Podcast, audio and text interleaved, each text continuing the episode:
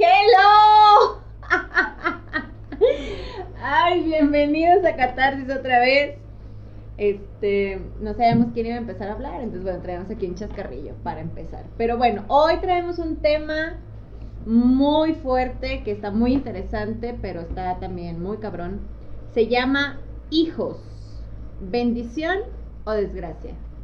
Y hay que hacer aquí un paréntesis, vamos a dar un poquito de contexto sobre la palabra desgracia, no desde un tono despectivo o negativo, si lo podemos decir así, sino de cómo un hijo que nace en ciertas circunstancias o bajo ciertas eh, cuestiones familiares puede truncar o quitarle la gracia a proyectos de los papás. Creo que es ahí. Como pues como bien lo estás comentando, este sí está bastante interesante el temita y lo queremos manejar desde este contexto. Si tú tienes oídos moralistas y persinados, mejor no pierdas el tiempo en este podcast, porque en nuestra cultura los hijos son como intocables. Y la gran mayoría de la gente piensa que si tenemos hijos es como las mayores bendiciones que podemos tener o mi vida ya se concretó pero en realidad sabemos que los hijos llevan su propio, su propio peso, ¿no? Claro. Entonces, mucho de lo que vamos a hablar ahorita son de las cargas informativas que los hijos generan o que los hijos cargamos y que al final de cuentas nuestra vida se convierte en una desgracia por información que no nos compete, que no se generó en nosotros, pero que al final de cuentas nos afecta. Y que proyectamos. Y que proyectamos. Entonces, es, va a estar súper interesante este, este temita. Y también quiero aclarar que hoy cumplimos un mes de estar grabando este, catarsis. Ah, vamos por un pastel. Obviamente ustedes lo van a escuchar como en dos meses más, pero este, este será nuestro primer mes grabando, vamos a irnos puliendo poco a poco. Así es que no se pierdan este temita, va a estar muy, muy, muy interesante. Pues bienvenidos. Así es que vamos a darle. Esto es catarsis.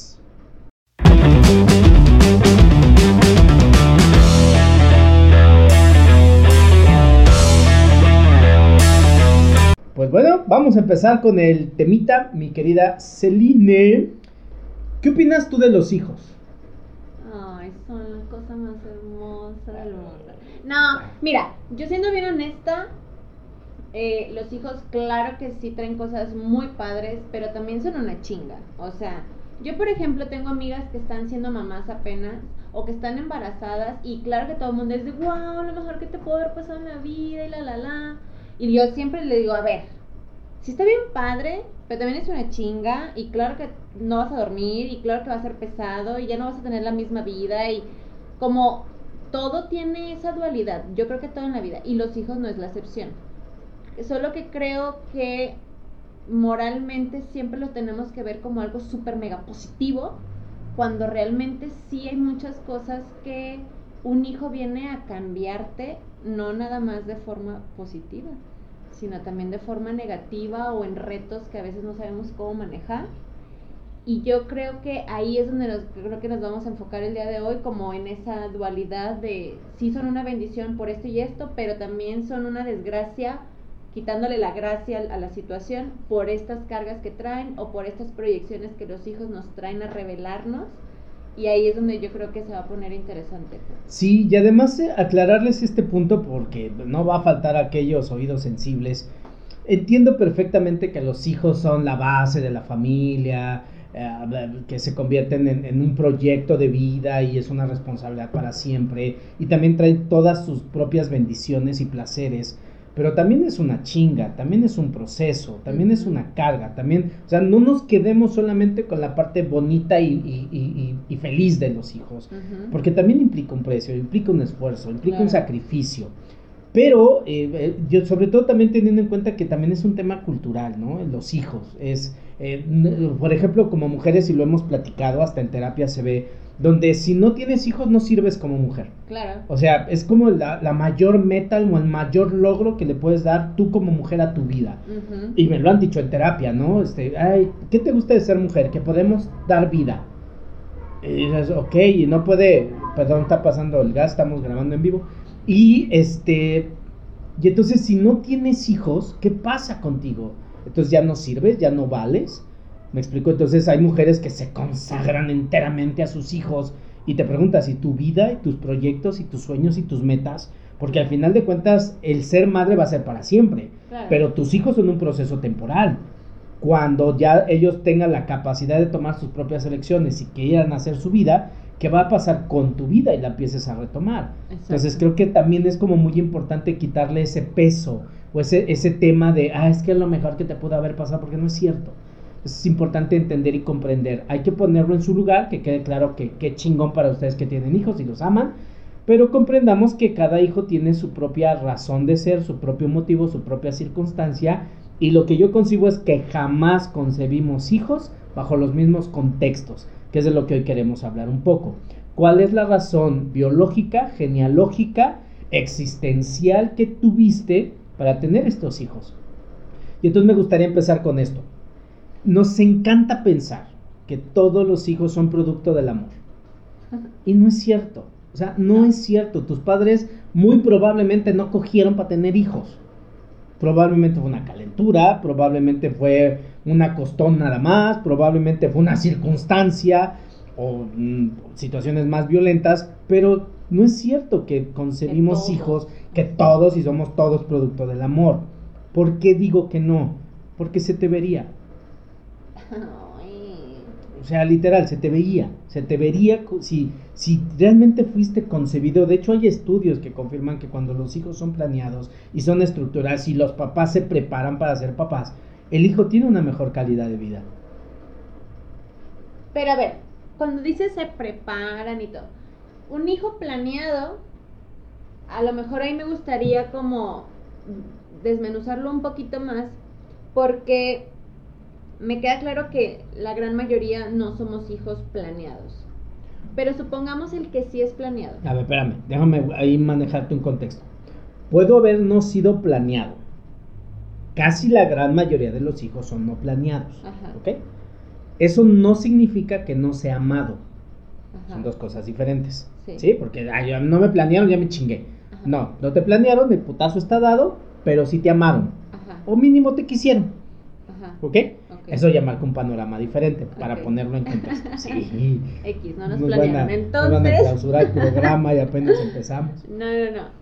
Pero ¿qué pasa con estos hijos que realmente sí son, voy a poner entre comillas, planeados, deseados, eh, con el, decir, me voy a, yo a preparar para ser mamá de un bebé? Eh, ¿Bajo qué intención entonces está siendo planeado ese bebé? Porque yo, yo, y si algún día mis papás llegan a escuchar esto, quiero que sepan que no lo hago de la forma en juzgarlos, no. Simplemente que es más fácil dar un tema con experiencias propias porque lo podemos ejemplificar más rápido, ¿no? Mi hermana y yo no fuimos tan planeadas como mi hermano. Mi hermano y yo nos llevamos 10 años de diferencia. Pero mi hermano, o sea, mi mamá, yo recuerdo que mi mamá decía, es que yo quiero un bebé, yo quiero un niño, quiero un niño, quiero un niño ahí podríamos entender o, medio comprender que mi hermano fue sumamente planeado y deseado. Pero bajo qué intención o qué circunstancia mi mamá quería tener este bebé. ¿Para qué? ¿Para qué? Y ahí es donde yo digo, puede ser muy planeado, pero a lo mejor no por el deseo nato o puro de decir quiero un hijo, sino quiero que se quede conmigo en mi vejez, quiero que... ¿Para qué? O sea, no, realmente digo, ¿para qué entonces... Ha sido un gusto conocerlos. ¿Para qué planeas entonces un hijo? Si el no planeado va a traer una chinga, el planeado puede traer doble también, porque entonces, ¿bajo qué intención o qué aferración lo estás planeando? Para, para poder dar profundidad a, ese, a esta, a esta situación, quiero plantear algo para que no se nos vaya ni por la luna. Entendamos, por favor, ladies and gentlemen, que lo que vamos a plantear ahorita es meramente condiciones inconscientes. O sea, yo entiendo que conscientemente no es el deseo, pero inconscientemente hay una profundidad. Entonces, me gustaría planear esto, plantear esto.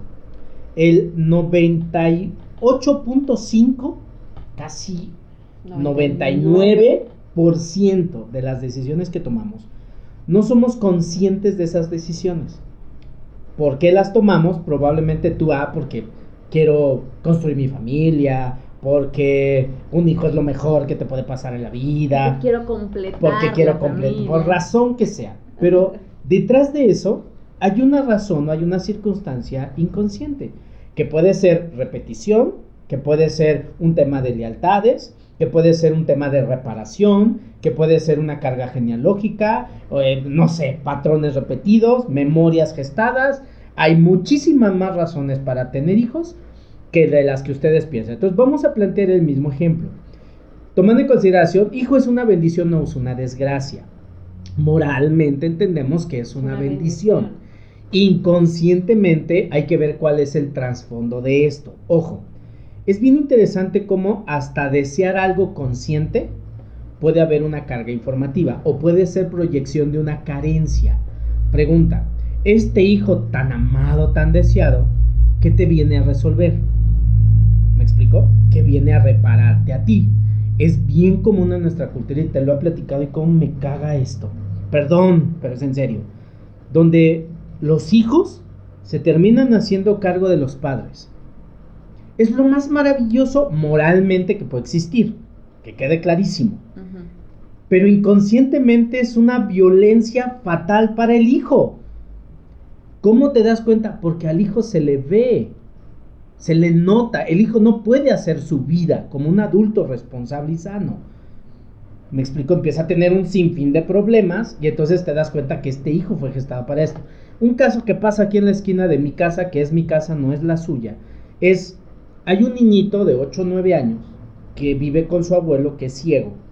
Y el niño lo lleva caminando por las calles y el abuelo se cuelga de los hombros del niño. La gente me ha encantado ver estos comentarios de, ah. ay, qué tierno.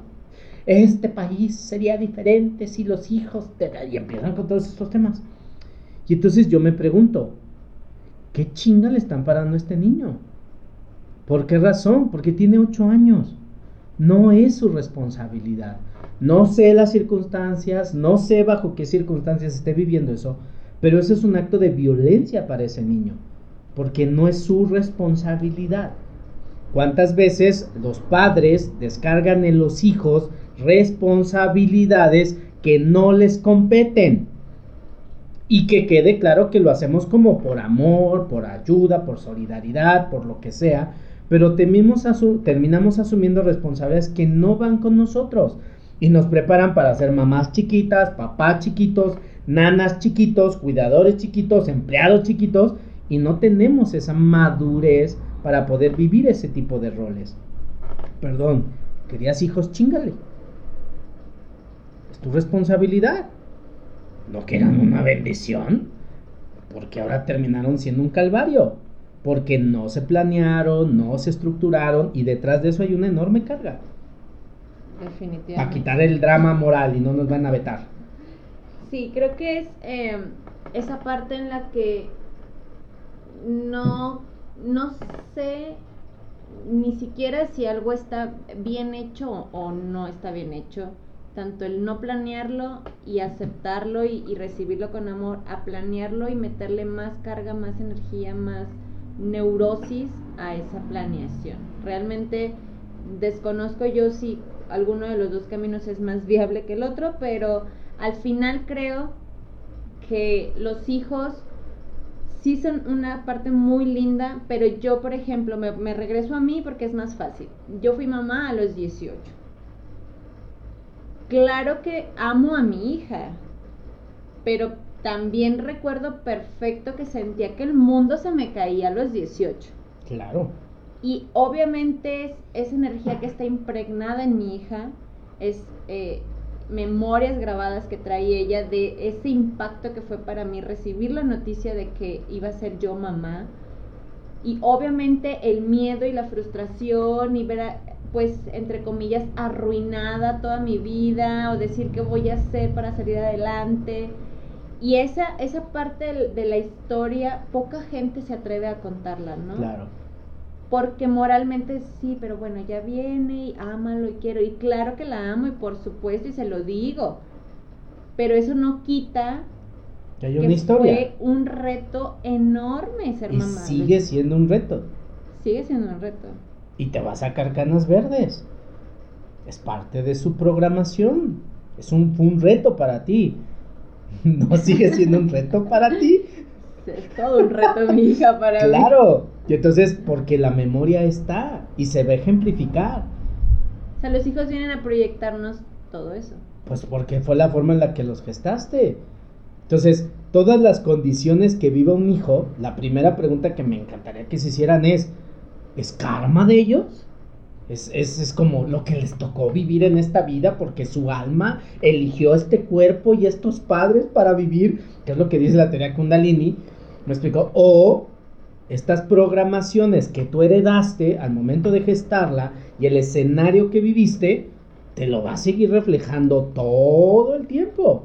Entonces yo te preguntaría a ti, ¿qué tantas veces se ha repetido la misma circunstancia que viviste al momento de estar embarazada ahora que ya la tienes? Cada vez. ¿Ves el punto? Porque es la memoria que está grabada y te lo voy a hacer saber. No es culpa de tu hija, que quede claro y entiendo hoy, y sé y soy testigo de que la amas con toda tu ser y toda tu vida. Eso no quita que va a reflejar la programación y te lo va a hacer saber y te lo va a hacer y te lo va a reflejar en tu cara. y te va a meter en un conflicto como en el que te metió saberte embarazada. Exacto. Esa memoria está. Se sana con el amor, la libertad, cada vez que ella se siente menos una carga, porque te lo he hecho saber, y entonces estas memorias se van a ir limitando y se van a ir quitando y tú también las sientes ya más responsable, sin tanto, sin tanto eh, neurosis por parte tuya, un poquito más de amor, más asertiva y se empieza a sanar la relación. Pero la memoria está, ya le tocará a tu hija sanear lo que tiene que sanear como parte de su propia experiencia de vida. Ya llegará con el terapeuta y inventará a tu madre. ya te la traeré y así me va a ir. Pero, esa es su historia, es la versión de su historia. Entonces, para mí es muy importante, y lo estábamos platicando ahorita que estábamos desarrollando el tema, es importante que los hijos sepan, por más doloroso que parezca, obviamente hay edades. No le vas a decir a los cuatro años, hijo, no, pues es que no, te, queríamos. Intenté abortarte dos veces, o sea, no, no manches. O sea, no, no es el punto. Pero llegará un momento en el que, hijo, yo necesito que sepas esto no para que mi conciencia esté tranquila, sino para que mi daño a ti no te dañe. Para que lo que yo te grabé no te lastime en tu vida y te quites este peso y puedas vivir tu vida con tus circunstancias, no con las circunstancias que yo te heredé. Y vuelvo a retomar un punto, tú que quieres hijos, porque tengo muchos casos que son bajo estas condiciones, ¿para qué lo quieres? Hay mamás que me encantan que dicen, es que es lo que me falta para ser feliz. Ay, qué chinga, ¿no? Cómprate un perro, haz un proyecto. Este, de viaje. Vete de viaje, cualquier cosa. ¿Para qué chingale la vida a alguien más? Con tu necesidad. Exacto. Es que es una bendición, pero ¿por qué quieres esa? Pues cómprate un camaro, también es una bendición. No sé, otro tipo de proyectos. ¿Por qué un hijo específicamente? Entonces, hasta para desearlo puede haber carencia. Y creo que en, la mayoría de las veces se, se desea por medio de carencia. O proyecciones de inconsciente. sí, o sea, obviamente la gente no es, ay, tengo problemas de soledad, déjame tener un hijo. No. Sí. Conscientemente. No, sí. O sea, tengo, tengo clientes en los cuales yo me decidí embarazar para no sentirme sola. Dios santísimo. Y ahora ve al hijo. pues pinche chinga. Hay mamás que ya empiezan a pensar, yo quiero ser madre soltera. Ok, bien. La pregunta es, ¿qué vas a hacer más? ¿Más padre soltero o más madre soltera? ¿Para qué quieres este hijo? Ve, ve cómo se proyecta la información. Y esto me doy cuenta. Si nada más tengo puras niñas, ¿dónde están los hombres? Ya hay tema. Si tengo puros hombres, ¿dónde están las mujeres? Ya hay tema. O sea, todo tiene tema. Generalmente. Generalmente. O sea, nada es coincidencia. Ok. Por ejemplo, este, para que tener una base técnica o teórica de esto. Eh, cuando mamá está embarazada, eh, se le llama cigoto. Entonces, eh, hay una conexión que se es simbiótica, donde el niño, bueno, el, cigoto, está conectado con la madre. ¿Qué significa esto? Dar a luz es un proceso de vida o muerte. Eso es literal. O sea, si, si, al niño se le está cargando la chingada, la mamá también. Y hay que decidir en algunos casos. Pero no es el punto que quiero hablar. Entonces, como hay una simbiosis, y es una simbiosis natural, el niño es una parte de ti. ¿ok? Biológicamente hablando es una parte de ti. Nació de ti, es como un órgano más que se alimenta de ti. Pero no solamente con el cordón umbilical transmitimos al alimento los nutrientes que se necesitan, sino también lo siguiente, también la madre hacia el feto le provoca, lo nutre con todos los estados anímicos, mentales y emocionales que la madre vive. Entonces, lo que mamá vivió mientras estaba embarazada de nosotros, nosotros también lo vivimos. No entendemos que no tiene nada que ver con nosotros. Por eso no es la pregunta correcta, es ¿cómo estaba mi mamá en relación a mí? No, es ¿cómo estaba mi mamá embarazada de mí con su entorno? Papá, mamá, pareja, familia, etc. Porque hay unos dramas impresionantes. Esos dramas que probablemente no tienen que ver conmigo, pero que la madre está sufriendo, me los está grabando. Por, sí, por medio de sensaciones. Claro, no se graba en la mente, que esto es otro pequeño detalle, se graba en la morfología, se graba en el cuerpo, se, graba en la memoria del cuerpo, memoria celular, memoria corporal, no está grabada en las neuronas, ojo, porque esto es bien interesante. Entonces, se graba como parte de tu ADN, que hay otras, otras teorías. Entonces, cuando tu mamá te está gestando, todas las circunstancias que tu madre está viviendo, tú también las estás viviendo. Tú no tienes la capacidad feto de decir, ah, este es pedo de mi mamá. Que se haga cargo ella. Yo aquí alimentar. Pedo no es mío. No, yo soy feliz. No. Si mamá está triste, yo no entiendo por qué está triste. Pero grabas. Si yo no entiendo la maldita diferencia. O sea, no la entiendo. Eso me encanta. Pero yo lo estoy viviendo y lo estoy sufriendo. Cuando yo nazco y cortan el cordón umbilical, biológicamente hablando ya somos dos seres. Pero ahora se genera una simbiosis psicosomática o, energética para otras corrientes. ¿Qué significa esto? El inconsciente del niño no entiende que ya no es parte de la madre. Él sigue conectado a la madre, donde entonces los dramas que la madre no resuelva ya el niño nacido hasta promedio 7 años, el niño los va a somatizar.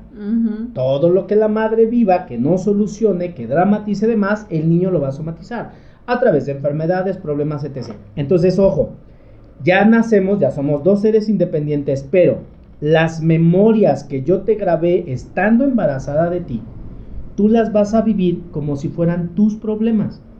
Y de forma inconsciente vas a tratar de solucionar mis problemas con tu drama. Lo que no entiendes es que si soluciono el drama que yo estoy viviendo sin romper la memoria que es de mi mamá, entonces en mí se vuelve cíclico. Mm. Por eso esto es un tema más que de, deseos, de cuestiones morales, es un tema de grabación y programaciones. ¿Ok? Probablemente una depresión que estés viviendo no sea ni tuya. Una circunstancia económica, un tema de pareja, un proyecto de vida, un tema de futuro, muchas cuestiones. En mi caso y experiencia he visto, 75% de los problemas son de memorias gestacionales. O sea, no tienen ni madres que ver contigo, pero tú lo estás viviendo, tú lo estás tratando de resolver. El problema es que el inconsciente no entiende que no es problema tuyo.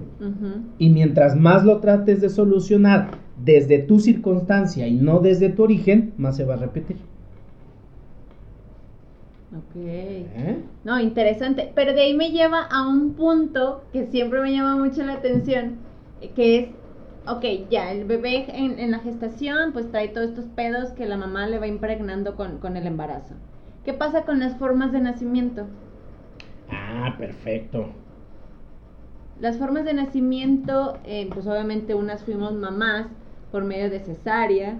Mi mamá, los tres nos tuvo parto natural, por ejemplo mi papá o un hermano de mi papá o algo así, no me acuerdo, nació por medio de forceps. O sea, ¿qué pasa con eso? ¿También tiene algo que ver con todo esto? Pues es que tú lo creas, o sea, no es es un proceso biológico. Yo creo algo. Todo lo que sea proceso biológico tiene que ser natural, porque por eso es biológico. ¿Ok? El problema de la gente es que nos encanta ponerle en la madre a lo biológico. Vamos a Una cesárea no es algo biológico. No, eso es, es probablemente sea algo que sea forzoso, pero ya no es biológico, o ya es normal. Nacer por cesárea ya sí son normal. De hecho, ya se ve hasta más normal que el parto claro, porque entonces ya no quiero que me duela. Lo que no, no me doy cuenta es que yo ya no le permití nacer a este hijo de forma natural, con su propio esfuerzo y su propio proceso. ¿Eso en qué afecta al niño? Que cuando nazca, este niño va a tener conflictos donde no va a saber terminar cosas, le, cuesta trabajo, eh, eh, que le, le cuesta trabajo terminar proyectos, no sabe pedir ayuda, se siente solo, necesita el impulso para salir, porque no le permitieron el esfuerzo natural para nacer.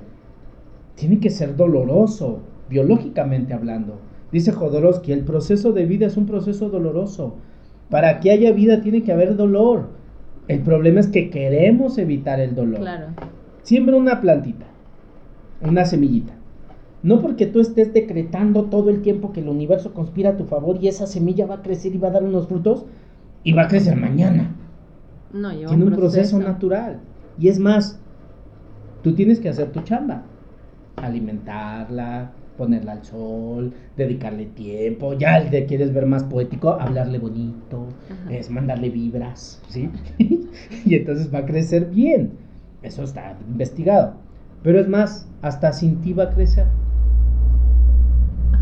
Por accidente se te cae una semilla en una, en una tierra y si es fértil la tierra va a crecer.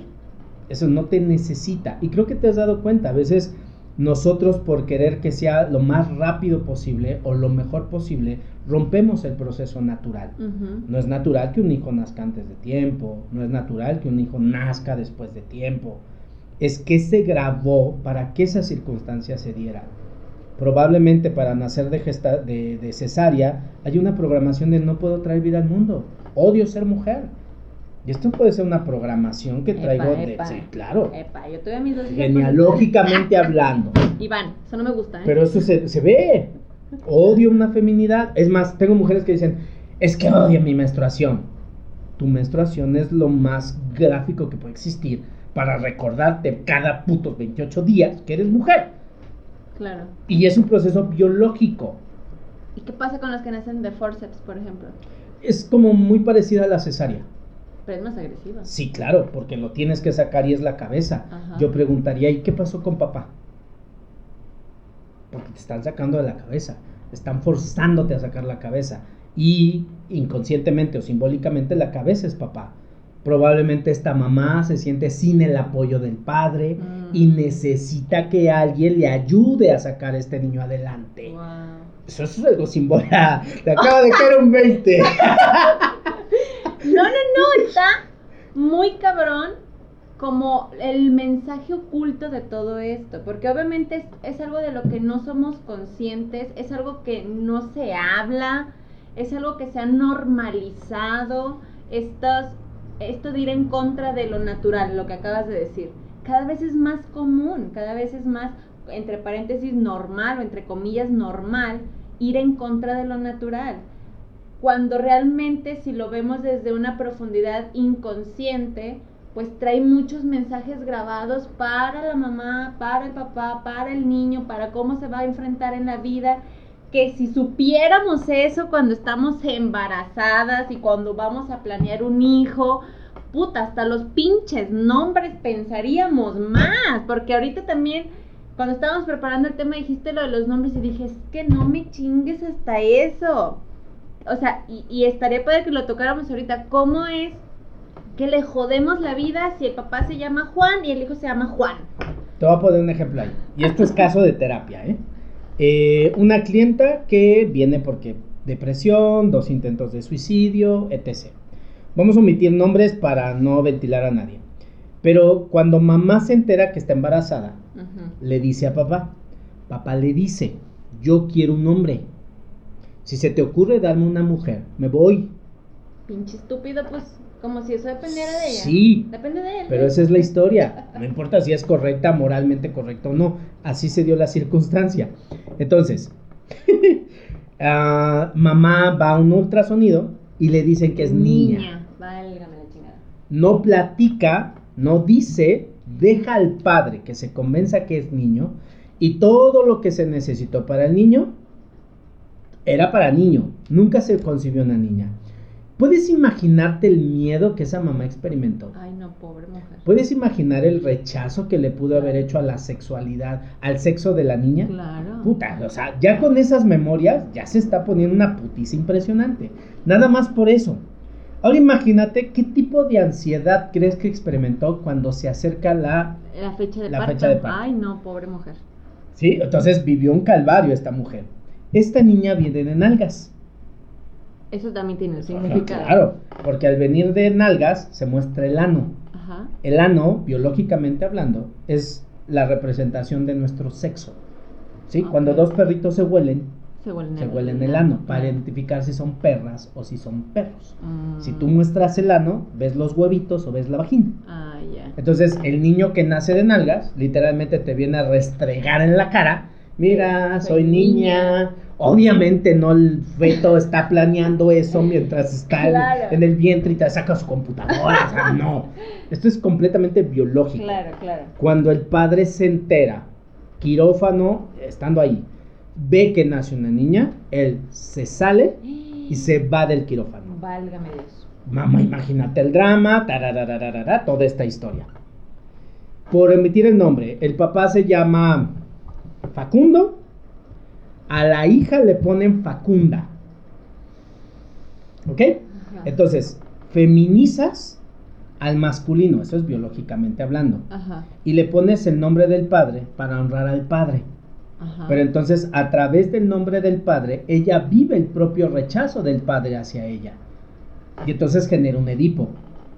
Y ya lo está generando desde ahí, pero lo, lo generó por la memoria de la madre. ¿Puedes decir que es un Edipo? Sí, un Edipo es un lazo que se genera entre el progenitor del sexo opuesto, sexo afectivo. ¿Qué significa esto? Que yo papá, yo hijo, me enamoro de mi madre, yo hija me enamoro de mi padre. Ok. Eso lo vamos a ver Sí, en el sí, tema nada de más las para heridas. que la gente que nos escucha sepa más o menos qué es un Edipo. Este contexto se lo agradecemos a Freud, ¿ok? Ok.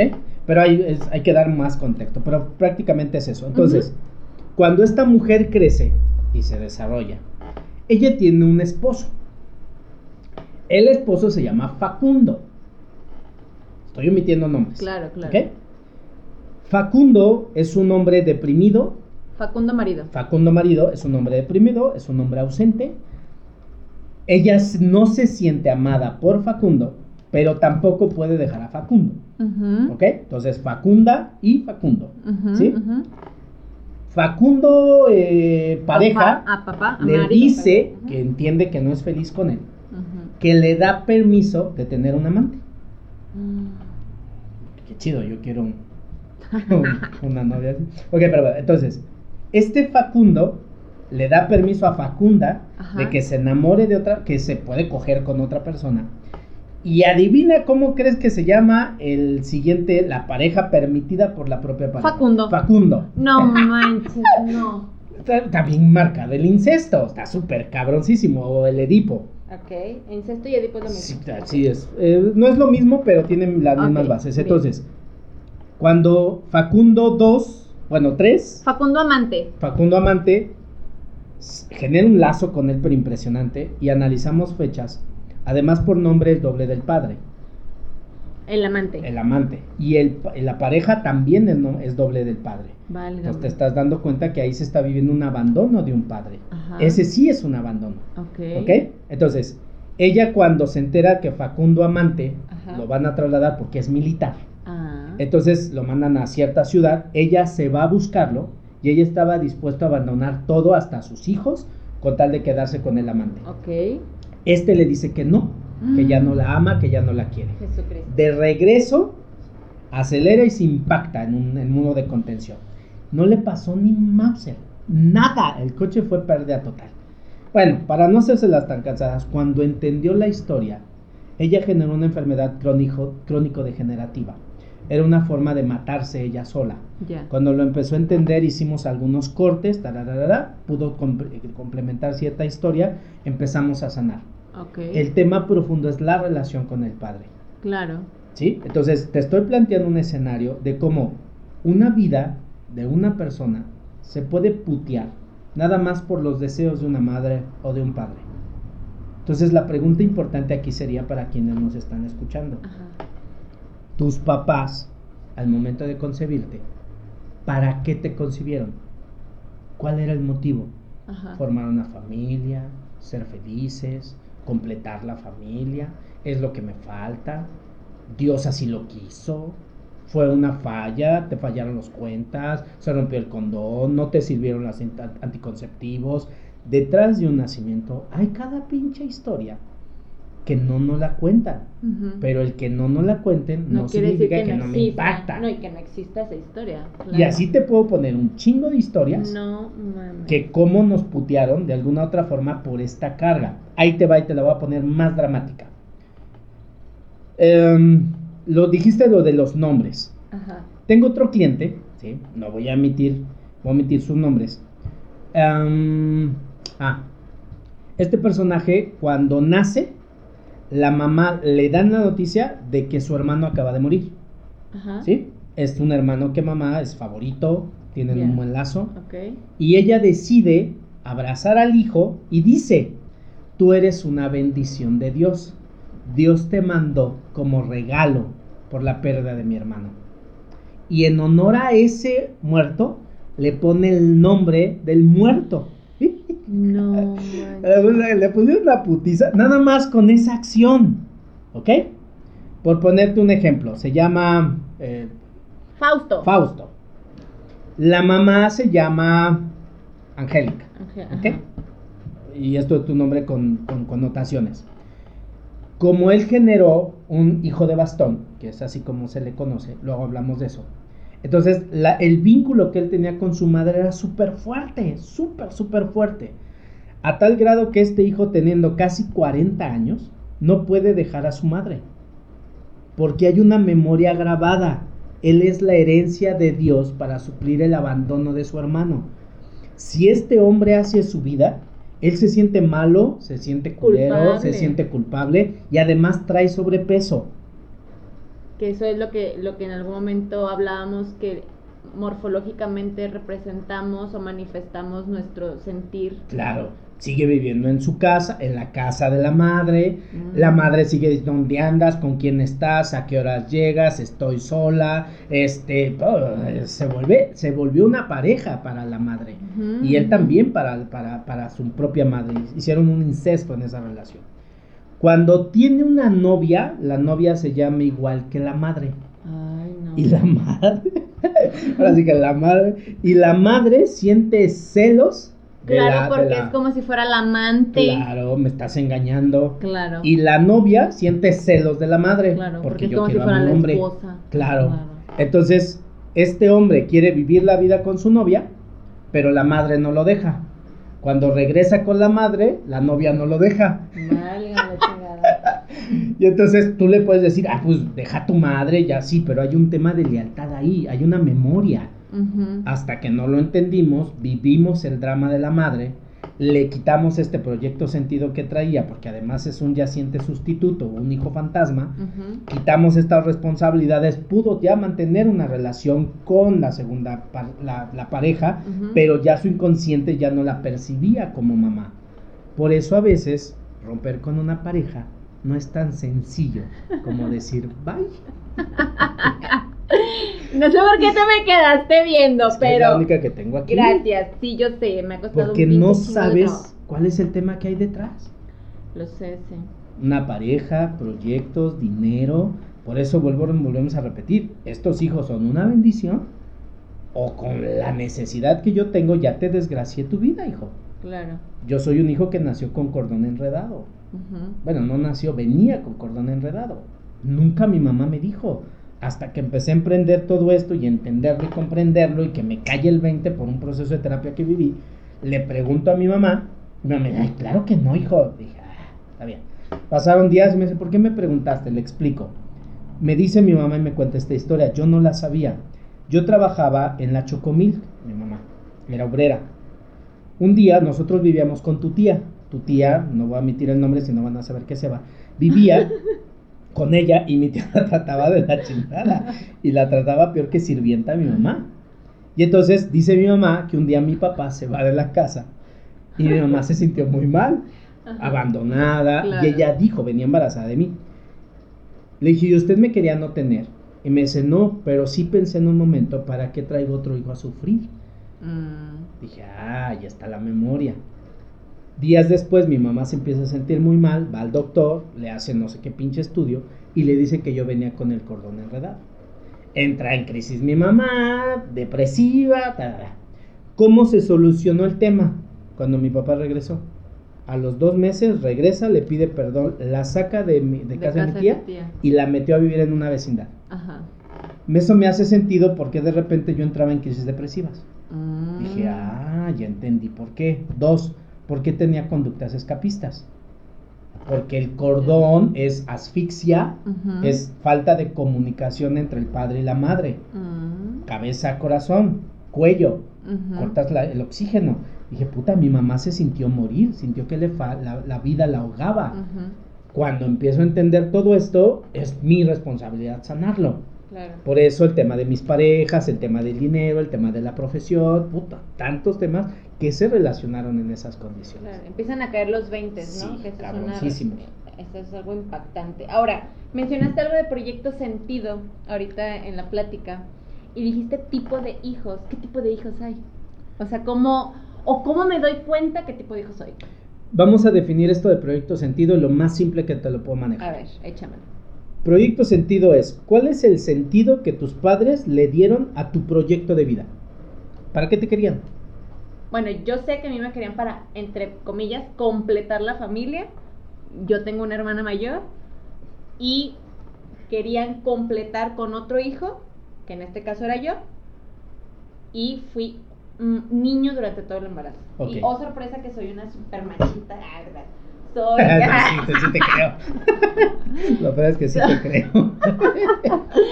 no, tengo mucha energía masculina, pero ya soy cada vez más femenina y más sexy y más bonita. Pero a lo que voy es de lo poco o mucho que he investigado en mi familia y con mi mamá, que gracias a Dios ya se abre a contarme. Espérate, porque se me va a ir. Te voy a hacer una pregunta al aire. Ya puede ser que la contestes o no. Órale, va. ¿Ok? Es tu problema. Pero puedes dejar a nuestro auditorio inconcluso te lo planteo. Dijiste, mis padres me querían para completar la familia. ¿Qué tanto a ti te cuesta trabajo terminar cosas? Muchísimo. Completar cosas. Muchísimo. Es más, casi siempre dejo cosas incompletas. Eso es por esa memoria. Ok. Y de verdad. Tú vienes a llenar ese hueco. Tú no puedes llenar tus propios huecos. Exacto. Y, y, de verdad me doy cuenta que soy muy propensa a no terminar mis cosas. Eso es por esa memoria. ¿Sí? Esa conducta viene de ahí.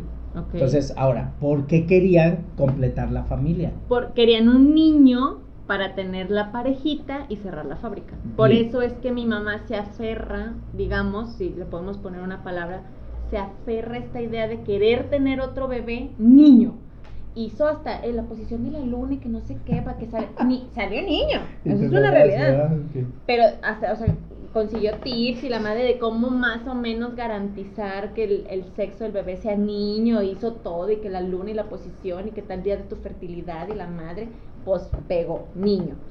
Pero a lo que voy es, yo, a lo que mi mamá me ha contado, ella, ella hace esta planeación de mi embarazo, digámoslo así, queriéndome completar en una familia en donde ya tenían una niña, querían un niño pues digamos que el universo conspiró a su favor y al ginecólogo menso todo el embarazo me vio pues el pene y dijo es niño, es niño, es niño hasta que nací, ¿no?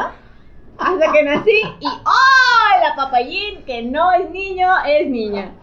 Pero toda esa energía de, de que es niño y ese deseo de que es niño, es niño, realmente sí tengo un carácter muy fuerte como de hombre. O sea, realmente sí soy rudita y sí... Llámenos. y a lo que voy es, hoy gracias a que mi madre se abre a platicarme, porque obviamente ya tengo súper entrenada, digámoslo así, después de año y medio en terapia, ma, tengo una duda ahora, ¿qué quieres saber? Y ya lo platica. Ya me dio tu mamá. Ya, ya medio se abre conmigo, ¿no? Pero fue muy impactante para mí que, y muy importante y muy valioso que ella me contara eso y cómo mi papá era, pero ¿estás segura que es niña? ¿Estás segura que es niña? Es que todo el tiempo nos dijeron que, y mamá, sí, yo la vi, no, pero es que, ah, porque para esto mi papá pues no se metía al quirófano, él estaba dormido en la casa, en lo que mi mamá estaba acá pariendo niñas, y obviamente es así como que, y con mi hermano sí se metió al quirófano, circunstancias diferentes, era un hospital público, si se puede decir, donde nacimos mi hermana y yo, donde no se podía permitir la presencia del padre. Con mi hermano ya era un hospital privado donde mi papá se mete el quirófano y entonces ah, se involucra más, ¿no? Pero a lo que voy es como todas esas memorias que tú me has hecho consciente de que lo, lo vivo y lo repito, cómo han impactado mi vida en todos los sentidos. ¿Qué tipo de hijo fui? Pues una que quería completar una familia. No sé si eso le llame bastón, no sé, no, no sé si tenga algún nombre, pero descubrir eso fue sumamente valioso para entender por qué me pasaban ciertas cosas, ¿sabes? Ahora ahí te va, porque lo has platicado también. Probablemente esta misma negación de tu sexo. En el embarazo. En el embarazo. porque no la niego hoy, estoy súper feliz siendo sí, claro. Puede repercutir en tus parejas. Vamos a poner un caso hipotético. De otra mujer. Que tiene el mismo problema. O circunstancias parecidas. Entonces, como la vida siempre va a buscar un equilibrio entonces vas a buscar tu opuesto. Hombres femeninos. Hombres femeninos. Toda la vida. Cuando fuiste femenina, en energía o circunstancia, atrajiste un hombre masculino. ¿Ok? Perdón, es que le susurré, de esto no se pueden enterar. Eh, no sé a qué hombre masculino se refiere, pero lo voy a investigar fuera del aire. Este, bueno, ya. Pero eso es por etapas. Ok. entonces, ahora ahí te va. Sí, que lo hemos platicado también. ¿Qué tanto tú tratas de compensar tu feminidad con tu masculinidad? ¿Cómo que compensar? Bien sencillo. ¿Qué tanto has o qué tanto quisiste a quien te deseó hombre demostrarle tu alía? ¿A mi papá? Yo, me planteo. Ajá. tú ya te risas. Sí. Y mostrarle que sí valgo. Claro. Y sí importo. Pero a través de tus ojos, no a través de mis ojos. Y entonces con eso más potencié mi masculinidad. Porque me adentré en un mundo de ti. Sí. No tú en el mío. Claro. Yo me metí a su negocio. Y entonces yo me masculinizo más para seguir, para probarte a nivel inconsciente que sí, puedo. Que siendo mujer puedo. Exacto. Exacto. Eso, bueno, ya. ¿Ok? Sí, sí, sí, me queda claro. Y entonces este tipo de circunstancias no es tanto condiciones de relación padre-hijo, sino de la intención que el padre tenía para este hijo. Claro. ¿Ok? Entonces, por eso hablamos de esto. Probablemente tú, sin ninguna intención, porque nunca los vamos a lastimar desde esa perspectiva, probablemente con una intención no, no sana, hiciste de un hijo una desgracia. Claro. ¿Sí? Entonces, quiero redondear esto porque también puede llegar a pasar he visto también papás que odian a sus hijos. A nivel inconsciente que quede claro. claro. ¿Por qué los odian? Porque me arruinaste la vida. Sí. Así de sencillo. Probablemente ya no 18, 16 años. Que ya a los 16 años, que quedó embarazada, que probablemente no quería, fue un accidente, cualquier cosa. Este hijo, a lo mejor si lo amo y moralmente o religiosamente le encontramos como un sentido, pero a nivel inconsciente siento una frustración hacia ti. Sí, arruinaste mi vida, mis planes. Eso puede provocar que estos hijos sean hijos de la calle, hijos drogadictos, hijos con una tendencia delictiva muy fuerte por este tipo de condiciones. Mm. ¿Ok? Entonces, perdón lo que voy a decir, pero no siempre es una bendición. No, Hay que ver cuál es la circunstancia, el escenario y al final de cuentas, si esto te sirve para tomar conciencia de que tú grabaste como papá o mamá cierta información, es no te sientas culpable. Mejor trabájalo. Claro. Siempre me preguntan, ¿cuál es la mejor forma para que mis hijos no sufran? No los hubieras tenido, para empezar. Segunda, entiende que la mejor forma de ayudarlos es quitándote las culpas con que los amas. Porque muchos padres aman a sus hijos con culpa. Claro por miedo, por todo menos por amor. ¿Sí? Nos convencemos de que tenemos que amarlos. Sí. ¿Sabes? Y ya se convierte en algo forzado. Sí. ¿Cómo te das cuenta de eso? Cuando, se, cuando tiende más a verse como un sacrificio más que como un placer. Cuando una madre se sacrifica de más por los hijos, ahí hay tema. Aguas con eso. Muchas, mucha atención ahí. Porque esa sobrevaloración o ese sobreamor que estás dando está tratando de compensar algo. Aguas con eso. Cuando una madre puede hacer su vida, vive de forma plena y además ama a sus hijos y le dé esa misma libertad a sus hijos, no hay tanta culpa. No podemos decir que es el mejor escenario. Pero entonces ya no te castigo con mi dolor. ¿Cuántos hijos no se ven obligados a compensar el sacrificio que sus padres tuvieron? Y lo hablamos en uno de los podcasts. Porque me sacaste adelante. Perdón, era tu chamba. Claro. No, tu responsabilidad como papá. Y en nuestra cultura, mexicanos, esto es algo bien común. Cómo los padres echan en cara lo que tanto trabajo le costó sacar adelante a los hijos. Y como una especie de compensación moral o carga moral, el hijo se tiene que ver obligado a compensar lo que el padre dio. Que quede claro, no está mal, siempre y cuando sea más por placer que por culpa, por culpa es que si mi mamá dio todo por mí, pues era tu chamba. Claro. Que tu madre no sepa hacer su vida, que te quiera a su lado, que no te quiera ver como un hombre feliz o libre, a menos que sea bajo lo que ella determine o piense, es otro tema. Entonces, quiero terminar con esta parte que me encanta lo que dice Jodorowsky. Dos padres sanos educando un niño sano, desarrollándolo para darle a la vida una persona sana, entendiendo que nada me debes, nada te debo, te dejo ser un hombre libre o una mujer libre, cumpliendo tus propios sueños y tus propios deseos, sin que tú tengas que satisfacer mis propias necesidades. Solamente así podemos crear personajes sanos. Y ahora la pregunta es cuántos papás sanos estamos, ¿estás de acuerdo? Buenos muchos. Sí, con buenas intenciones muchísimos, pero sanos, consciente, quién sabe. Pero recuerda esta frase que dice que de buenas intenciones está, el, camino del infierno. Entonces aguas con eso. Tus hijos no te deben. Es su vida y los creaste para que enseñarles a vivir sus vidas. No tienen por qué solucionar tus miedos. Y no tienen por qué pagarte nada si lo quiere dar.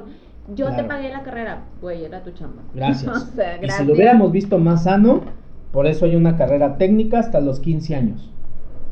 Trabajas, yo te pago la mitad, tú la mitad, porque tú eres quien quieres estudiar. Yo te di lo básico, que esa es mi chamba. Ya una maestría, un diplomado, todo eso ya es pedo tuyo, hijo. Pero en realidad no, no, no, no, no se ve aquí. Yo te lo he comentado cuando yo llegué aquí a Guadalajara, ese fue un tema. Un tema muy fuerte, el tema de la familia y la verdad es que terminamos defendiendo familias muy disfuncionales. Claro. Y todo con tal de defender el amor entre los hijos. Pero ves a hijos infelices, no sanos, divorciados, con hijos. Con sobrepeso, con enfermedades. Ah, crónicas ¿Qué tanto amor es eso? exacto. Bueno, me encantaría que pasáramos a la sección de la putiza, que es el resumen que vamos a hacer de este tema interesante. Dos, tres puntitos ahí que vamos a compartirles. Y pues vamos a ver la putiza. Yo quiero que me digas de todo esto que hablamos, que está como muy interesante, ¿cómo le podríamos hacer para empezar a aterrizar esta información? O sea, o este, este tema de qué tipo de hijo soy, cómo me planearon, ta, ta, ta, ¿qué, qué, qué podríamos hacer? te lo voy a manejar como si estuviéramos en terapia, ¿sí? A ver. La primera recomendación que yo siempre hago es, date cuenta de tu circunstancia, observa, ya me salí del contexto. Pero, ¿por qué te digo esto? Porque el que no lo sepas, el que no tengas claro qué fue lo que pasó, no significa que no se proyecte. O sea, tu vida siempre se va a proyectar única y específicamente lo que conoces, consciente o inconscientemente. No puedes proyectar algo que no conozcas, porque no está dentro de tu marco de referencia. La gente leía, ¿por qué esto a mí? Porque está programado, si no, no te pasaría. Así de sencillo, parejas, hijos, familia, trabajo, dinero, cualquier circunstancia es una proyección que tu inconsciente está haciendo de cierta información que está grabada. Puede ser de infancia, puede ser gestacional o puede ser transgeneracional. Pero primero observa cuál es el patrón o la repetición o el mismo resultado que ves en las parejas. Es que todos los hombres son iguales. No, chiquita, de los que tú te enamoras son iguales. Claro. ¿Qué tienes tú que hace que estos hombres se enamoren de ti? Porque todos te abandonan, porque todos te traicionan, porque todos te dejan. ¿Por qué? No porque es divinidad y Dios te quiso así para que sufrieras y tu alma se purificara con este dolor. No, debe de haber una circunstancia. Ve y pregunta. Por lo tanto, es importante que busquen información. Conoce la historia. Y esto lo estábamos platicando. Voy a preguntar no con la intención de iniciar una cacería de brujas, porque no voy a buscar responsables, voy a buscar respuestas. Ni buscar culpables. Claro. ¿Por qué me está pasando esto? Si yo no lo entiendo y no recuerdo que algo me haya pasado para crear este escenario, ¿de dónde viene? Probablemente tenga que ver con tus padres. O con tus abuelos. Eso ya es un tema transgeneracional. Mamá, antes de que yo naciera, ¿qué estaba pasando? ¿Qué querían? ¿Querían un hijo? ¿No lo querían? Hablaban del tema, lo planearon, mi papá quería, porque la madre vive un embarazo emocional y el padre vive un embarazo mental. Son dos embarazos completamente diferentes. y la carrera y el parto y esto y Sí, el otro ya se había endeudado y el otro, ay, pero es que es nuestro hijo. Claro. sí, güey, pero yo lo voy a mantener. Eh, son dos formas de ver completamente. sí, por eso la mamá siempre es eh, Como mamá cuervo. Sí, claro, y el papá de lejos. El papá es más tosco porque es más mental. En algunos casos. Hay papás que son tan psicosomáticos que se embarazan al igual que la madre. ¿eh? Mm, y ellas, ellos son los que somatizan los síntomas, pero eso es otro tema. Entonces, primer punto, yo recomendaría investiguen, pregunten. Con la consigna de que estoy haciendo un trabajo de investigación, no de satanización. No voy a buscar culpables o responsables o a quién chingarme. ¿Por qué razón? Porque el que no lo conozca no significa que no me afecta. Claro. Exacto. Bien, ese punto creo que es bastante interesante y hacerlo responsablemente, como dices, sin tratar de decir, ah, hijo de la chingada, pues es que tú me chingaste con esta pinche lealtad. No, no, no, simplemente conocer un poquito, indagar, preguntar. Eh, también a veces entendemos que la familia no es como a veces la más aportadora, pero en algún momento pues siempre está la tía chismosa, la que, oye, ¿cómo era mi mamá? Y y bueno, de ahí te puedes empezar a dando información a ti mismo de, circunstancias que pasaron cuando tú venías en camino, ¿no? Y yo creo que ahí está, se vuelve una tarea bastante interesante, lo digo por experiencia. Te lo vuelvo a comentar. En muchos casos he visto que el, el origen de muchos de los problemas de mis clientes tiene que ver con etapas gestacionales estás viviendo probablemente memorias que no son tuyas, pero que no sean tuyas no significa que no las padezcas. Claro. Aguas con eso. Y creo que ahí nos lleva a un punto interesante que es eso, tomar conciencia, ¿no? Sí. Ah, pero aquí quiero aclararlo porque es importante. Una cosa es conocer o saber algo, otra cosa es concientizar eso que yo ya sé. ¿Ok? ¿Por qué razón? Porque la gente me encanta lo que... Es que yo ya lo sé. No, o sea, sí lo sabes pero no has tomado conciencia. ¿Cuál es la diferencia? Ah, bien sencillo nada más. Se sigue representando. Si se sigue manifestando o repitiendo, no has hecho conciencia. Ya lo sé. ¿Sí? Hacer conciencia, yo le llamo es cuando la vida te pone una patada en el culo y te hace que te muevas. Cuando sabes, es, que sí, ya sé. Ya sé que me la van a volver a hacer. ya sé que me va a engañar otra vez, ¿ok? pero ya lo sé. Ajá. y, como, ¿por qué estás esperando el putazo? Si ya, ¿por qué no te mueves? Ya es que ya lo sé. Sí, pero no cambia nada el saberlo. En terapia es bien común, me encanta porque tú lo has hecho en muchas ocasiones. Cuando creas conciencia es cuando dices, oh no mames, se me puso la piel chinita. Ay, sí me ha pasado. Puta, me dolió. Es como si me hubieras pateado los huevos. Es así como que, oh no mames esto me llegó, me dolió. ¿Por qué? Porque de la mente baja el corazón. La conciencia se hace en el pecho. Es esa sensación que te estruja, que te mueve. No simplemente que se queda en un concepto lineal, en un concepto de conocimiento. No va por ahí. Cuando tú conoces tu vida, pero no concientizas tu vida, no va a cambiar nada. Y las cosas se van a seguir presentando. Y vas a caer en mayor frustración porque entonces vas a decir, pero si yo ya sabía, pues sí, güey, pero no hiciste conciencia. Porque hacer conciencia es pateame el culo para que me mueva. Y te lo he compartido. La gente, en su gran mayoría, espera el putazo para entonces poderse mover. ¿Sí? Porque mientras lo veas y no duele, no me muevo. O sea, me engañaste. Yo lo sé, no hay pese que me vas a engañar. Pero hasta que me lo haces con mi hermana es cuando, ah, no mames, qué culero. Entonces ya me muevo. Porque era necesario el putazo para que te dijeras consciente. El problema de la gente es que espera el putazo para crear conciencia. No es necesario. Y eso es, eh, para seguir cerrando con esto, es eso es proyección de sombra, todo aquello que no queremos ver. Pero la vida te lo va a reflejar. Te lo va a reflejar, trabajo, pareja. O sea, mientras no lo veas, vas a sufrir. Cuando lo ves, va a doler. Esa es la única diferencia. ¿eh? Pero es preferible el dolor que el sufrimiento. Pero no sufres, exacto. Eso es la única situación. Hay personas, y a ti te pasó que de repente es que no me gusta estar sola. Entiendo que no te gusta estar sola. Hay una razón por la cual no sabes estar sola. Pero mientras no te permitas experimentar estar sola y vivir el dolor de estar sola, por no estar sola vas a seguir sufriendo. Sí, porque vas a agarrar cualquier pinche. Claro, y 15 días antes te vas a hacer pedazos.